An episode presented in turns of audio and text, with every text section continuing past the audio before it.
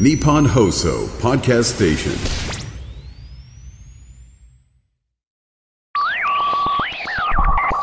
漫画のラジオあの漫画って結構こうおしゃれ系の作品ってあるじゃないですか。アーティストだなっていう感じのする。アーティストなのかな？漫画家さんなのかな？みたいな感じの方？で西島大輔さんの場合そうですね。えっ、と私は秋葉原をよく割歩している人間ですが秋葉原に電波組とかがそこから出たディアステージっていうまああのメイド居酒屋というかですねメイド居酒屋でメイドカフェというかあるんですよ。あのメイドさんたちが、えっとライブとかもやってくれてアイドルとしてデビューするっていう。でそこのかなりキレキレの場所の看板とかは西島大輔さんがドーンって書いてるのもあってそれが絵になってておしゃれだからアーティストっぽい感じ。ある。でそして漫画も連載をやってもいたけれどもなんか連載やらずにいきなり単行本がドーンって出たりする。で初め僕出会ったのそういうタイミングで出会ってるんでアーティストなのかなっていうふうに思ったらなんと DM を直接くれてなおかつえこの漫画のラジオめっちゃ聞いてくれてるっていうことでえ今回お招きしたんですがあのもう収録終えたから言いますけどあのねアーティストじゃないんというのも変だけどアーティストって本来こういうことなんじゃないのかなと。だアーティストになりたいアーティストってアーティストじゃないと思うんですよ。ええ、西島さんは自分でいいと思ったことをやり続けたら他の人ではないところにたどり着いて最終的にもうアーティストとしか呼びようがないみたいな感じになってんだけどやっぱ漫画家さんなんですよ。ええ、でここから、えーとても長い旅が始まります。ただずっと面白いんです。えーなので、えーここからですねあの4回になるのかひょっとしたら今回5回になるかもしれないんだよね。3月日曜日5回あるもんね。4回か5回ど続きます。どっちになるかちょっとまだ分かんないけど、えーっていうぐらいにボリュームありましたんで、はい。えー気をしっかり持ってお付き合いください。ということで今回は西島大輔さんご登場です。はい。では、今回の漫画のラジオは、えー西島大輔さんにお越しいただきました。はいありがとうございます。ありがとうございます。よろしくお願いいたします。よろしくお願いしま西島大輔す。です。いやーあの今回、はいあの今までずっとこちらからはい漫画家さんにご連絡をして、はいあのこうご出演いただけませんかと、まあ、そうですよね。はい、いうお話をさせていただいたんですが、はえーなんと実はですね先日西島さんから直接、えー X の DM がはい。届きまして、あんま使わないんですけど、普段ね。うんそうですよね。でも、意を決してはい、送ってますね。そうなんです。なんとあのめちゃめちゃ聞いててくれめちゃめちゃ聞いてます。てですね、はいえーその詳細な感想までいただき、あそうですね。ええ、その上であのお越しに、えーなれるのであればということで、そうですね。えーあこの、まあ、出してもらえませんか？みたいな。営業 DM ですね。これは あのギリ編集さんからご相談あったこと今まであったんですけど、ご本人からは初めていただきました。はい。あの、でもラジオ聞いてたら、はいあの、ね、赤坂赤さんは DM でお願いしたって言ってたので。あ僕がの方がですね、はいはいはい赤坂さんにお願いしたのを、はい。まあ赤坂さんから来たみたいな感じとい思っていただければ。あのやり方ありなんだあでもそんな近くないですもんね。近くないっていうのは。あの普段あ。遊んだりしてないですもんね。そうです。ね赤坂さんはちょこちょこ飲みに行ったりとか。そうい。うのはい一切なしに、だから19年ぶりぐらい。そうそうなんですよ。コンタクトを。そうなんです。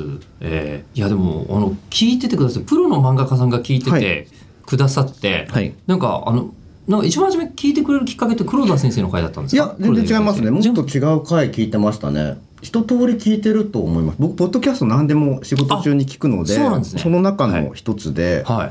あのでもやっぱりあこれはメールしても良さそうだと思ったのは黒田さん回ですね。ああ黒田さんがメールしても良さそうだと思えるうんあの回。ちょっと出演させていただいてもいいですかと、はいあの僕の方からお伝えしても良さそうだと思ったのは、はい黒田さん回でしたね。まあ本当に黒田先生あのなんていうんですかね通常の段取りとかとは関係なく生きてらっしゃる方でしたからね。あのだから、あ PR とかじゃなくていいんだあはいあの、はいけあれはほとんど黒田洋先生も一応本ありましたけど一応ありました。はい。全然宣伝めいてないしなんかタイミングもそんなにさほど関係なさそうだし、はい。えほぼ愚痴というかですねため息 ため息のようなものがリアルに聞こえてきて、はいはい。あれすごいリアルだと思って、ん。こんなの聞いたことない、まあ、作家さんにもよると思うんですけどもっとプロモーションのタイミングに合わせる方もいると思うんです。とにかくそれで衝撃でーはあ。そそこまでそのガチガチの PR じゃなければ僕今その小さな版元からリリースしてるのであのーつ喋ることもあるんじゃないかなと思って、ちょっと。でちょうどまあ最低限あの PR したい本も出てますし、はい。グッズとか、はい。まあ、果てはゲームとはかい。出てますので、これはちょっとあのこのタイミングでちょっとお願いできたらまああの大きな出版社では僕はないんですけど今はそのお伝えすることもあるなと思ってちょっと利用させていただきました。でもあの本当黒田先生会がきっかけですね。あんなあんなただ喋ってるだけのものが。で僕黒田先生すごいリスペクトあるので、はいはいはいはい。あんな言わなくてもいいようなことがご本人の口からはい。聞き出してるのはもちろん吉田さんですけど、ポロッポロッポロッポロ出てきて僕の脳みそに突き刺さるってなんていう番組だとあのもうちょっと外向きな回あると思うんですけどあそうですねでもあんまりこのラジオないよねも割ともと割と突っ込むかもね。宣伝っていう気つもりはあんまりない、うん。まあまあ脱線とかね深掘りとかすごいあって、だからちょっと宣伝小さな宣伝でしかないんですけど一応漫画家の端くれとしてちょっとエントリーさせていただきましたという。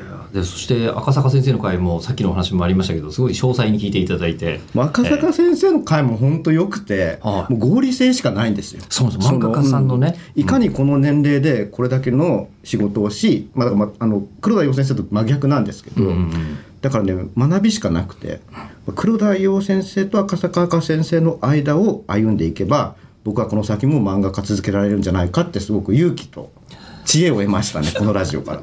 ありがたいことなんですけど 僕のイメージからすると,、はい。えっと西島先生がはい。このお二人の間ってこともない感じがします。えー勝手なイメージですけど、はい。えー三角形。三角形。あ、はい。でまた別の宇宙場所にいる別のそれぞれ全員別の軸を、まあ、もちろんそうですけど僕の目線は、はい、黒田洋先生の、まあ、極めて作家主義的な、はい。あの取り組みと、本当にそのビジネスライクかつ伸び伸びして合理的な赤坂先生、まあ、ビジネスとクリエイティブの間を突っ走ればあの良さそうっていう、まあ、勝手な勝手なリスナーの目線ですね。またちょっと違うのか僕も。いやあの僕はまあ 一読者として、はい。あのこう西島先生多分初めて見たのは「世界の終わりの魔法使い」だと思うんですけど、えっと、それが多分あでも大孫先生もう見てたのかな、えっとぐらいの、ままだ本当に漫画大賞とかもやり始める前で、はい。純粋読者だった20代の時に初めて読ませてはい。いただいてると思うんですけど、20代ですか？20代だと思いますよ。あれ？だって、えっと先生って青年というかお生まれってはい。公開されてます、してます1974年なのあ。で今もう50手前で、はい。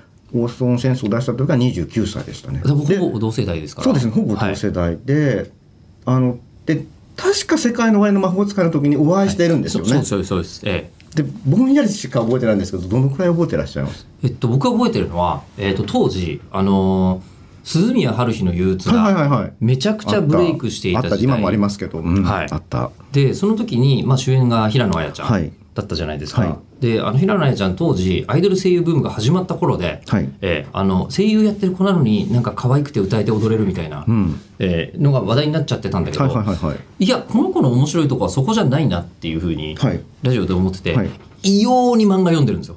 あ平野さんが。平野さんが。漫画も本もすんごいやってて、うんえーとんでもないんですよあの人。なんか中学の時に卒論書いたんだけどってそんな学校行ってんだなって面白かった中学で卒論書くんですね。書いて、書いた時のテーマ何だったんですかサルトルだって、すごいオート、う。ん。そうでそんな人でで漫画もそのメジャーなのも読んでるけ実存主義どだ。うんうん。えーあのそうなんです。実存主義について書いてたっていう。でメジャーなのも読んでるけどそういうことに惹かれる人じゃないですか、はい。でなので、えー、と今一番あの気になってる作家さんはって聞いたら、えー水野純子さんと西島大輔さんだったんですよ。そんなそんな出役いるって思って。すごいですね、ええ。うん。いやあだからセカマホの「世そうです。界の終わりの魔法使い」の2巻は帯をね書いていただいてそのその頃時です。その時です。えじゃあ平野さんと一緒にラジオに出たんですかね？えっと僕が、えっと、平野さんとラジオをやっていたら、はい。確か先生聞いてくれてたんじゃなかったですか、よく聞いてますね僕ね、ええそうなんです、ええ。でファックスだったんじゃないですかね当時まだ。あファックスがまだあって、はい。で西島先生からファックスが来たみたいな話に確かなった気がするんです。ちょっとあもうそれも押しかけじじゃないですか。やば。ででその時にいやあのラジオリスナーってあのすごいこう、はい。あのいろいろ面白い人たちが多いんで、はい。えーあの西島さんの話をしてるから、はい。西島さんのふりをしてファックスを送ってきたやつがいたのかなと思ったんですけど、はい。絵が明らかに西島先生の絵なんですよ。ああ絵描いてたんですね。ちらっとイラストで、ね。はい、いただきまして。そうか聞いてたんですねそうだと思います。で、その時に、えっと、いできのないちゃんは西島さんが大好きですみたいな話を放送でしてて、で、えっと、セカ魔法の一巻が出て、出た時にその話をしてて、で、二巻の時に、えっと、ご連絡を日本放送系で確かいただいて、で、平野さんの事務所にご紹介して、二巻の帯が平野さんだった。あ。じゃあ一応川出書房の担当さんから、多分お話が言ってたんだとは思います、まあちゃんとしたじゃあお話はじゃあそっか、はい。じゃあその放送がなければミュミューコミですよね。ミューコミです。はいそうミューコミがなければあの帯はなかったので、はい。やっぱり吉田さんのおかげですね。今い僕いただけですけどね。いて漫画の話いやいや大事です大事です。ええ。いやあそういうことか。そうなんですやっと整理がつきました。なんかおぼろげに覚えてたんですよ。だから DM 差し上げたのもだから19年ぶり20年近くそれぐらいぶりですね。ですよね。ええ。いやーお互いなんとか生きてて。50アラフィフに、はい、たどり着きました、うん。ええたどり着きましたがただその間もずっと、はい。あのこう西島先生の、はい。こうインディーズ感がすごいというか。インディーズ感すごいですよ。はい。うん。あのこうやっぱりなんですかね、まあ、言ってしまうと、はい。こうあのジャンプからデビューされてる方とかは、はい。メジャーレーベルでガンガンやってるアーティストみたいな、ユニバーサルみたいなもんですよね。そうですね。世界的にね、ううん。進出したりしてもおかしくなはい。いみたいな感じなのに対し、もう西島先生は当時から、はい。えっとなんかもう下北沢で、はい。えーあのこうガレージみたいな、はい。あのレコーディングスタジオでアルバム作って、はい。自分でタワーレコードに持ってってる感、はい。え実際 CD 出してタワーレコードに持ってってましたからね。えそれいつ頃の時期ですか？それ2005年とかですね。あまた その後でこれ普通は、えー漫画家さんとしてのあの足場が固まる前にやってるのはまだわかるんですよ。だから音楽のキャリアが19年ぐらいあるってことで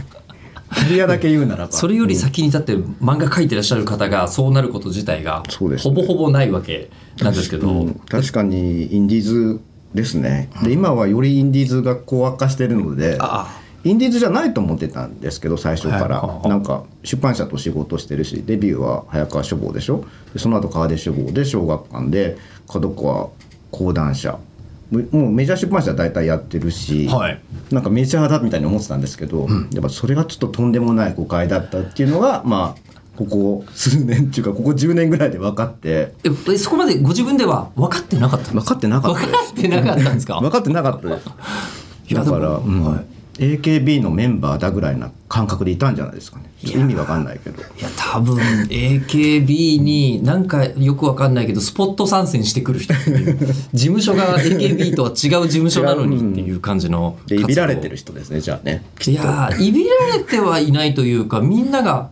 そうですね、えー、とイメージで言うとラミレスみたいなのあるじゃないですか。助っ人外人。みたいな野球のラええ。ラミレス。ね、野球で言うなら。えええ。えどどっちかカープのやラミレス？ええっと監督のラミレス？もともとは、えっと、ヤクルトにいて横浜行ってみたいな。で監督までやってみたいな。あですよね。あのラミレスですよ、ラミちゃんです。そうララミちゃんですミちゃんです。あのでみんなに愛されてはいるけれど、ただ一体なぜどうしてこうなってるのかって みんながちょっとずつ思うっていうことで言うとですね。確かにあの今に至るまで、はい。ほとんどの漫画家さんって、はい。あの雑誌に漫画を連載して、はいでそれが、えー一定の量たまると、はい。単行本を出すっていうスタイルの方がほとんどじゃないですか。そうですね。で確かその20代前後で、はい。僕がその西島さんの作品を読んだ時に、はい。雑誌で見たことがない。そうですね。のに雑誌に載ってないです。こんな立派な単行本があそうですね。初めての本早川書房の J コレクションっていうシリーズから出てたんであしかも高いですね。1300円でしたね。当時高いですね、うん。今だとそれぐらいちょっと当たり前な感じもありますけど。漫画だけどそうですね。あれは書き完全に書き下ろしだったんで、雑誌にも載らず、はい。い、きなり本になったというデビュー作でしたね。それなんですけど、はい。あのー普通ははい。漫画家さんはなりたいと思ってはい。賞に応募したりとか、はい。そういうルートで漫画家さんになられる方が一般的ですよね。はい。え西島選手はどこからはい。漫画描き始めているんだろうっていうのがもう不思議で。そうですね。確かにあれは謎でしたね、はい。えっとデビューも実際遅くて29歳の時にあの作品を書いたので。ということはじゃあそれまでの間に、はい。もう結構いろんなことをなさってる。いろんなことしてますね。そうなんですか？はいいろんなこと、まあ、大したことしてないんですけどだから最初になんかその、まあ、早川書房から本を出していいっていうせきっかけになったのはそもそもネットになんか、えっと、テキストみたいなのを書いてて評論文みたいなのを書いてたんですよ。え漫画じゃないんですか？漫画じゃないですね。はいでそそれを見つけてなんかいろいろ言いたいことがあるある人だなってなってえっとまあその人づてに、えっと、早川書房の担当さんに会うことになってはい基本的には絵を描きたいんですね。でも漫画も描いたことないし挿絵とか描きたいんだけど最初にその関わったのは SF マガジンって雑誌の音楽コ音楽紹介コラムを音楽ライターとして書いてたんですよ。そんなキャリアスタートなんですか？はいはい。あの本当。ででもいつかで早川書房にはすごく憧れがあって、はい。SF 小説がすごく好きだったんですね。特に翻訳の。これちょっと戻りましょう、はいゼロゼロまで一番初めに行きましょう、はい。例えば、えっと、漫画家さんになりたいっていうかそのなんですかね文化的な少年だっただろうなって感じがすごいするんですけど、はい。えっと、もう子供の頃って、はい。ほぼ同世代だとするとほぼ同世代多分もうこうあの藤子不二雄とか、はい。手塚治虫漬けの、はい。なんか多分少年時代になるんじゃないかと思うんですけど、やっぱりそんな感じでした？えっとね藤子不二雄成分ははいすごく少なくて、はい。でも手塚治虫成分はありましたね。あ手塚の方が濃い、はい。はあはあ。なんかえっとそこで結構ね大勢寄りか反体制かとかねいろいろ分かれる気がするんですけどえちょっとわかります、えあの日常を愛するのか革命を目指すのかみたいなので確かに。あのすごく分かれると思うんですけどあの子供の頃に手塚派だったか、藤子派でも F 派か A 派かでそうですね。また分かれますしね簡単に言うと四つ葉とははい。藤子不二雄だと思うんですよ、F っぽいですね、簡単じゃないとなんだろうな、まあ、山本直樹さんとかあはー。手塚治虫だと思うんですよ。これもう雑に分けるとですけど、はい。僕はどちらかというとやっぱ手塚治虫の方で、はい。やっぱあのなんだっけな子供の頃に確かねテレビで火の鳥やってて、はい。でなんかはがきを出すとまたはがき出してますけど、はい。はがきを出すと ね。なんかね火の鳥全巻もらえるみたいなやつなんですよ。あそのキャンペーンあったんですか。金曜ロードショーみたいなのでやってへてー。でハードカバーではい。表紙は違う、あのハイパーリアルな方が書かれていてこれいいなと思ってなんかねあのはがきをなんか12個つなげると火の鳥の絵になるみたいなはがきを出したんですテレビ局に。へえ。そしたら小学生の時ですか？小学生の時。へえ。そしたら当たって。えそれもう それ努力賞でしょもう。努力賞か、あもう偶然引いた可能性もあります。あまあちょっと枚数多いし枚数多いから。あの可能性は上がってるので、はい。確率は上がっているので。でそれで「火の鳥」をすごい読んでやっぱりえその好きなのはやっぱ SF 方面で、はい。やっぱ未来編とか、はい。復活編とかがすごい好きで、であ SF ってこういうものかっていうのを多分幼少期に触れた気がするんですね。そこからそのルーツを探るように海外翻訳 SF を中学生ぐらいから読むようになって、まあ、アサシー・クラークとか、はい。あとシオドア・スタージョンとか、はいはい。まあ、いろんな作家を読ん、まあ、あのフィリップ・ケ・ディックとかそういうものをちょっと読み始めて、やっぱりハインラインとか行かないんですね。ハインラインはそうですね。もう超軍国、軍国 主義の塊とは言われますけど、あでもハインラインももちろん読んでます。はい。はいはい私も本読んでるんですけど、はいはいはい。だからちょっと変なのやっぱ好きでしたね。やっぱりちょっと革命志向がうんありすぎですかね。もうかなりはっきりありますね、でも平和、平凡な家庭で育ってるんですけどね、不満もない、普通の、うん、優しく育てられてるんですけどね。でもまあその、藤子か手塚かっていうと、おそらく手塚的な何かがはい。根っこにあったのかもしれないですね。うーん。でも社会システムからすると藤子的なものを継続する方が社会は安定すると僕は思うので。社会は多分藤子 F 不二雄でも安定しますよね本当、はい。ええ。あのー A はちょっとダメなんです。A は A で。ダメって言っちゃいけない。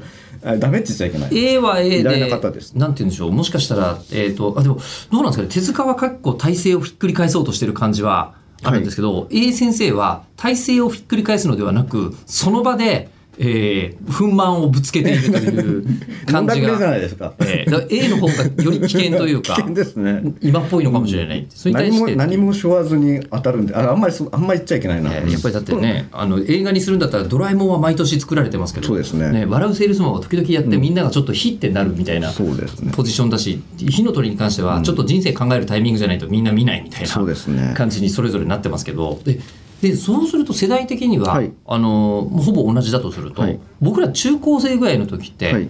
もうオタクとは何かみたいなのが、はい。めちゃくちゃ問われた時代だと思そうですね。だからですよ。オタクは良くないことだと僕は思ってまですすねよね。真っ只中ですよねその。そうですね。ね。だから僕はそ割とねジャンプとかその王道の漫画とかほぼ読まなくてあ。手塚治虫経由ではい。オタクの世界の中でも一番偉いとされる。あのコムとかの世界いに入るやえっとね SF が一番偉いんですよ。あなるほど。SF 小説が一番偉いんですよ。わかるわかるわかる。それはそうなのなんかガンダムに説教するみたいな、あのそうね。そういう目線があってで権威的なんですよ、はい。排他的なんですよ。はいはいはいはい。でもその、まあ、あらゆるオタクカルチャーの中で、まあ、今はもう多分分かんなくなってもその一番偉かったんですよね。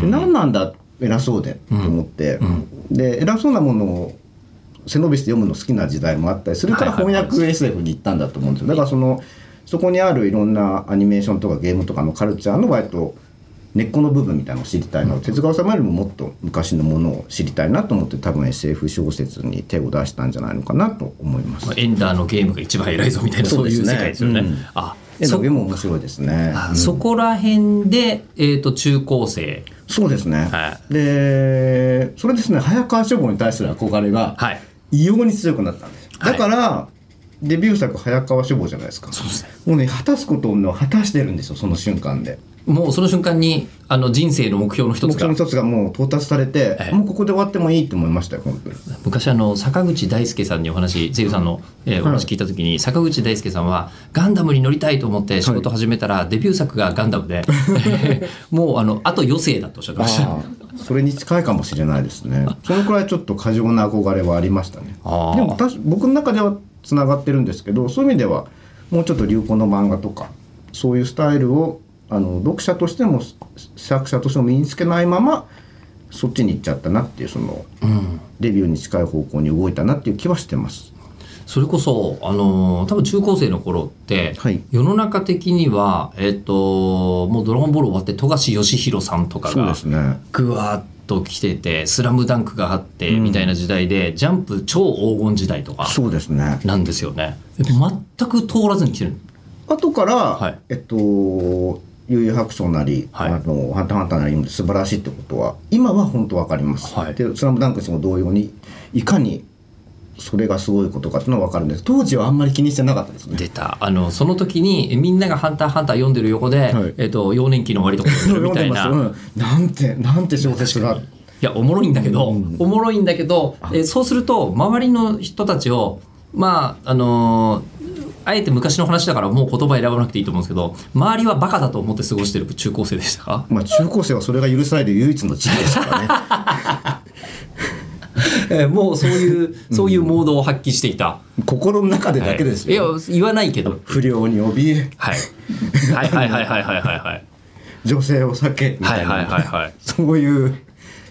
で頭の中では超マウント取ってるってはい。ちょっとまともではないですけど、まあ、中高生ならば許されるだろうなという。でも時代背景も含めてまだネットとかないし、そうですね、えーもうみんななんでしょう僕は、えーはい、とどうしてますどうされてました？僕神田神保町のはい。古本屋街が、あのその時のバックボーンでして、だから書店ブックタワーはい。とコミック高岡とみたいな死ぬほど通ってたっていう。まあでも全部ね上から下まで全部ありますもんね。それこそビジネス書から好きな漫画からアニメのなんかムックみたいなものからグラビアから高岡高岡書店はとか漫画が強いの。高岡さん高岡は漫画しかほぼいないですね。でそこでほぼ情情報はい。を得てって。いやそそれこそもうた西島先生の漫画みたいのみたいなポジションの作品から言ってしまうとまだですね。18禁って言われない時代の、ん。そういう漫画まで、ん。高岡にはあの本当に狭いお店に全部あって。うん。そうですよね。そこからもう出てくる時に紙袋いっぱいに買って帰ってきちゃうみたいな。あれ高岡書店今ないないです。です。よね。でも僕行きましたよやっぱりそのはい。伝説的な書店なので、ええ。うんそっかそっか。じゃあそうなりますね。そこで通って的にで地政学的にそうなりますね。地政学的に、でまあ、地政学的に言うと近く確かに自転車でそこに行ける範囲に住んでいたというのはありましてじゃあそれで自電車代払うんだったら古本これで一冊買えるじゃんと。あー、えーあの荒井素子の SF も一冊買えるじゃんみたいな、うんうんえーでも僕はギリギリやっぱ荒井素子ぐらいが味味がちょうどよかった薄めのオタクの人なんですけど、えーでその時に、はい。西島先生はどんなふうにして過ごしてるんですか？中学生高校生。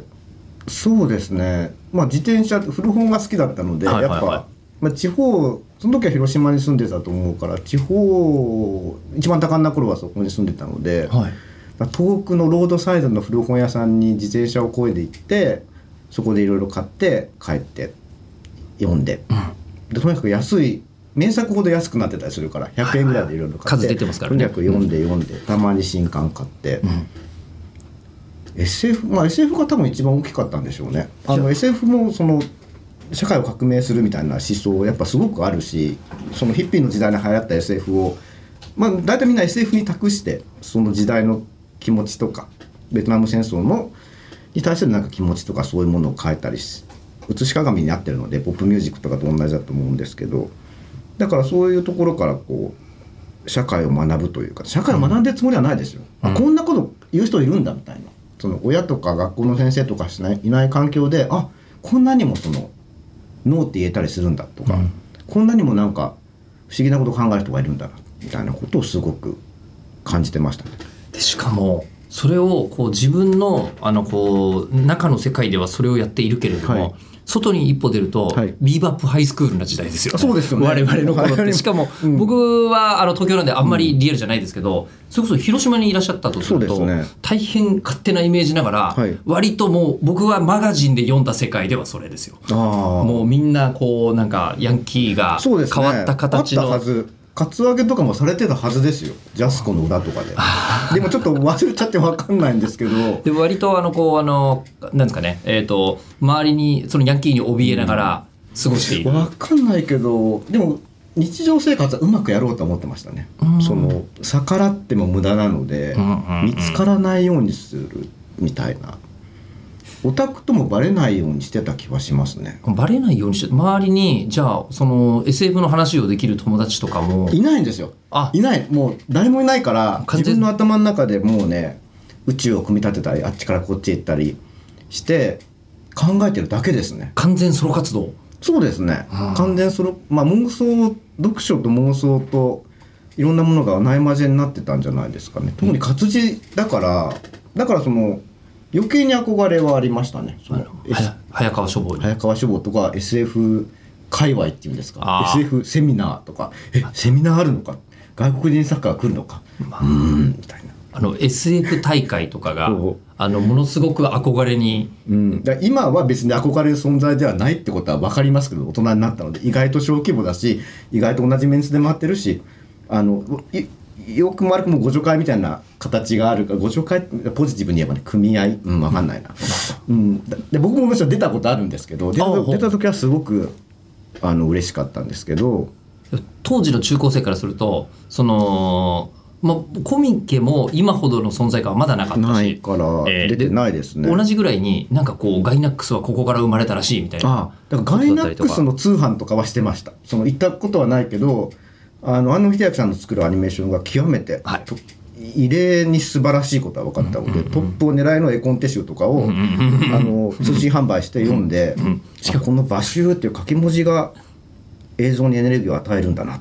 うん素晴らしいとか一人で言ってましたね。しかも しかもトップを狙いは、はい。SF ものがはい。超褒めやすい作品でしたよね。ああそうですね。まあそのねあのサブタイトルからそういうものも使われてるし、ええ。あのいろんな要素を。だから好きになるものは急に好きになるので、そうやって情報を取り寄せがやっぱ遠かったですね。うん。だからこそもうだんだん中でどんどん濃度を濃くしていくしかない。かそうですね、まあ、何かをするために濃くしていったわけじゃないですけど少なくともコミュニケーションツールとしては機能していなかったですね。そうですね。その段階では。ま 全く機能してないでますだね。誰ともそのね近くのこうクラスの隣のやつが、ん。ねなんでしょうね。こうユービック読んでることはないわけですよないですね。っていう状態。のね、うん、ないですね。あのでも頭の中では全ての広告がユービックになっちゃうみたいな。ピャッピャッピャッピャみたいな。